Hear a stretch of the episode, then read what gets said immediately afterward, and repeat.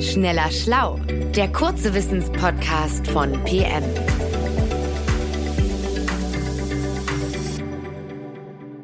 Herzlich willkommen. Mein Name ist Sebastian Witte und ich unterhalte mich heute mit meinem Kollegen Rainer Harf. Hallo Rainer. Hallo Sebastian. Rainer, ich freue mich. Heute sprechen wir nämlich von Träumen und zwar von solchen, die viele von uns wahrscheinlich schon einmal hatten. Ich zum Beispiel habe letztens mal wieder geträumt, dass ich falle. Das ist ein sehr, sehr unangenehmer Traum bei mir. Denn also kurz bevor ich unten aufschlage, wache ich vor Schreck auf. Ja, tatsächlich kenne ich solche Träume auch vom Fallen. Und es ist ein Phänomen, das rund um die Welt total viele Männer und Frauen im Schlaf Ähnliches erleben. Also nicht nur, dass sie fallen, nur mal um ein paar Beispiele zu nennen. Also man steht zum Beispiel im Schlaf vollkommen entblößt vor Fremden äh, oder man soll vollkommen unvorbereitet eine Prüfung absolvieren oder man wird verfolgt. Ähm, und solche Bilder und Handlungen, also die wirklich Millionen Menschen in recht ähnlicher Form nachts erscheinen, die nennen Expertinnen und Experten universelle Träume. Und sag mal, also man fragt sich ja immer wieder, was es mit diesen universellen Träumen auf sich hat. Kannst du uns da aufklären? Was bedeuten die? Also darüber streiten Forschende und die streiten ja überhaupt äh, über die Frage, ob Träume eigentlich eine Bedeutung haben, also nicht nur universelle Träume. Darüber haben wir vor ein paar Monaten schon mal eine Folge gemacht. Wen es interessiert, die heißt Wozu träumen wir? Naja, auf jeden Fall gibt es ExpertInnen, die annehmen, dass häufig vorkommende Motive, Gefühle und innere Konflikte widerspiegeln, die fast jeden von uns irgendwann mal im Leben beschäftigen und die sich dann eben offenbar im Traum in ähnlichen Szenen ausdrücken können. So ja liegt es beispielsweise nahe, dass in einer Gesellschaft, in der Nacktheit ja in gewissem Maße ziemlich schambesetzt ist, sich das Gefühl von Unsicherheit oder Peinlichkeit im Traum eben in Form von einer körperlichen Entblößung darstellen kann. Und unser Gehirn illustriert wahrscheinlich im Schlaf oftmals solche Empfindungen, die uns Tag und Nacht begleiten mit ziemlich plakativen Bildern. Man könnte sagen, dass das wie ein Regisseur agiert, der durch geschickte Inszenierung die Emotionen seiner Hauptfigur unterstreicht.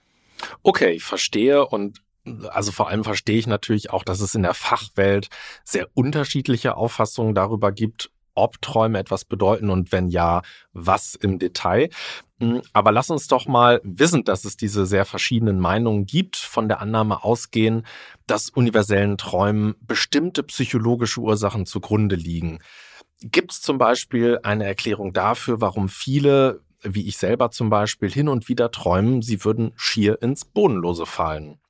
Fallträume können nach Ansicht von manchen Therapeutinnen und Psychologen signalisieren, dass Betroffene darunter leiden, dass in ihrem Leben etwas nicht ganz unter Kontrolle ist oder dass sie das nicht unter Kontrolle haben. Also vielleicht plagt sie die Angst, der Partner könne fremdgehen oder möglicherweise ist der Job in Gefahr. Äh, es kann auch sein, dass Versagensängste den Falltraum hervorrufen, etwa dann, wenn sagen wir mal, eine besonders schwierige Prüfung ansteht. Aber es gibt auch Fachleute, die hinter diesen Fallträumen rein körperliche Gründe vermuten. Also äh, demzufolge ist es so, dass sich dieses Gefühl zu stürzen vor allem in solchen Momenten einstellt, in denen bei den Betroffenen nachts der Blutdruck im Schlaf ungewöhnlich stark absackt. Echt interessant. Ähm, was mir noch einfällt, wie steht's um das Fliegen? Da träumen doch wahrscheinlich auch sehr viele von, oder? Genau, das Fliegen gehört auch zu den universellen Träumen. Weltweit träumen Menschen ab und an mal vom Fliegen und meist breitet sich ein angenehmes Gefühl der Freiheit aus, wenn äh, man träumt. Äh, ja, der Körper erhebt sich in die Luft und man schwebt davon. Es gibt eine Studie, die sogar darauf hindeutet, dass Menschen, die in ihrer Fantasie nachts oft durch die Luft segeln, tagsüber fröhlicher sind. Und zahlreiche ja, Fachleute, die gehen davon aus, dass sich Flugträume dann einstellen, tendenziell eher, wenn jemand eine Bürde abschütteln konnte, zum Beispiel eine Prüfung hinter sich gebracht hat und dieses Gefühl der Erleichterung, das ist eben so die Vermutung, wirkt sich dann in der Traumwelt aus Und dann erleben Betroffene eben, wie sie in aller Ruhe zum Beispiel über eine Landschaft fliegen. Mhm. Wenn du sagst, meist breitet sich ein angenehmes Gefühl aus bei den Flugträumen, dann ist dem aber nicht immer so, oder?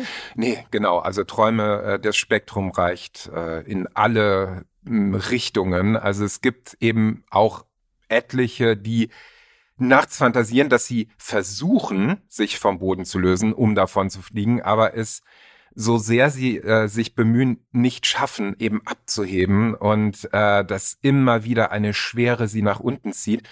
Und dahinter vermuten Wissenschaftlerinnen und Wissenschaftler, dass Träume dieser Art vielleicht auf ungelöste Probleme hindeuten können. Vielleicht plagt auch den Träumenden, die Träumende ein Konflikt, ein Streit, eine noch nicht getroffene Lebensentscheidung ähm, die eben im Wortsinn dann stark belastet. Mhm, das klingt sehr plausibel.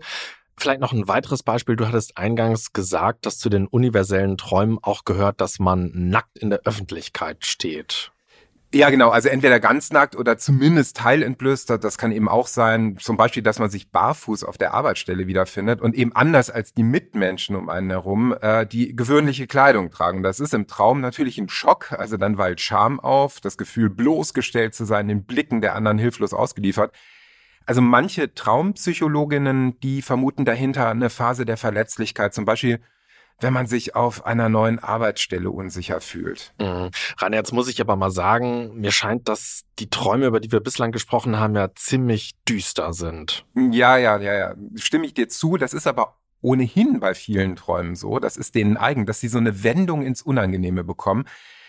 Da spekulieren manche Wissenschaftler, dass solche angsterfüllten Fantasien, zumindest eins, also in der äh, Vergangenheit unserer Spezies überlebenswichtig waren. Also äh, dass solche Träume zum Beispiel ähm, nächtliche Verfolgungsszenarien unsere Vorfahren da schulten, ähm, vor Gefahren zu fliehen, vielleicht vor wilden Tieren und eben solche Gefahren zu vermeiden. Äh, manche Psychologinnen und Psychologen deuten die Fantasien auch so, dass es im Wachleben ein Problem gibt. Also wenn man jetzt zum Beispiel träumt, verfolgt zu werden mit dem sich dann Betroffene nicht auseinandersetzen wollen, weil sie es als ziemlich bedrohlich empfinden. Und das kann zum Beispiel ein Konflikt mit einem nahestehenden Menschen sein oder aber ein Aspekt der eigenen Persönlichkeit, auch den der Betreffende, die Betreffende als beunruhigend ansieht und daher eher ablehnt. Mhm. Also ziemlich übel sind ja auch Prüfungsträume. Wie sieht es mit denen aus? Ja, die haben wirklich sehr viele Menschen, träumen zum Beispiel davon, die Mathematikprüfung für das Abi absolvieren zu müssen, obwohl die Gymnasialzeit schon Jahrzehnte zurückliegt. Ähm, da sind einige Psychologinnen der Meinung, dass derartige Träume auf mangelndes Selbstvertrauen zurückgehen, auf eine unterschwellige Angst, an wichtigen Aufgaben im Leben zu scheitern, zum Beispiel an einer beruflichen Herausforderung, kann auch ein sportlicher Wettkampf sein und nach Ansicht dieser Forschenden neigen solche Menschen nicht selten dazu, sich im Wachleben stark unter Druck zu setzen. Also die Furcht, etwas falsch zu machen, ist bei ihnen möglicherweise ziemlich präsent. Mhm. Also mir scheint, dass die verschiedenen Deutungen der Traumforschenden offenbaren, dass universelle Träume von sehr grundlegenden Gefühlen und Konflikten hervorgerufen werden, also von Angst, von Scham, unterdrückter Wut, Erleichterung, ja, ungelösten zwischenmenschlichen Problemen. Ja, so kann man das wirklich gut zusammenfassen. Doch auch wenn es einige schlüssige Erklärungsmodelle gibt, also sollte eine ganz, ganz wichtige Tatsache ebenso klar sein, es lässt sich selbst bei diesen besonders häufig auftretenden Traummotiven eben nie pauschal oder mit letzter Sicherheit sagen, weshalb jetzt der eine oder die andere in der Nacht in, sich in einem bestimmten Szenario wiederfindet, denn für eine, sage ich mal, ganz und gar allgemein gültige Deutung ist ja die menschliche Psyche vor allem auch das individuelle Leben viel zu persönlich, viel zu individuell, viel zu komplex. Hm, das leuchtet natürlich ein. Ein Geheimnis wird das Träumen am Ende also doch bleiben. Das ist vielleicht auch gar nicht so schlecht. Vielen Dank, lieber Rainer, und euch, liebe Hörerinnen und Hörer. Danke für die Aufmerksamkeit und bis zum nächsten Mal. Tschüss. Tschüss. Schneller Schlau, der kurze Wissenspodcast von PM.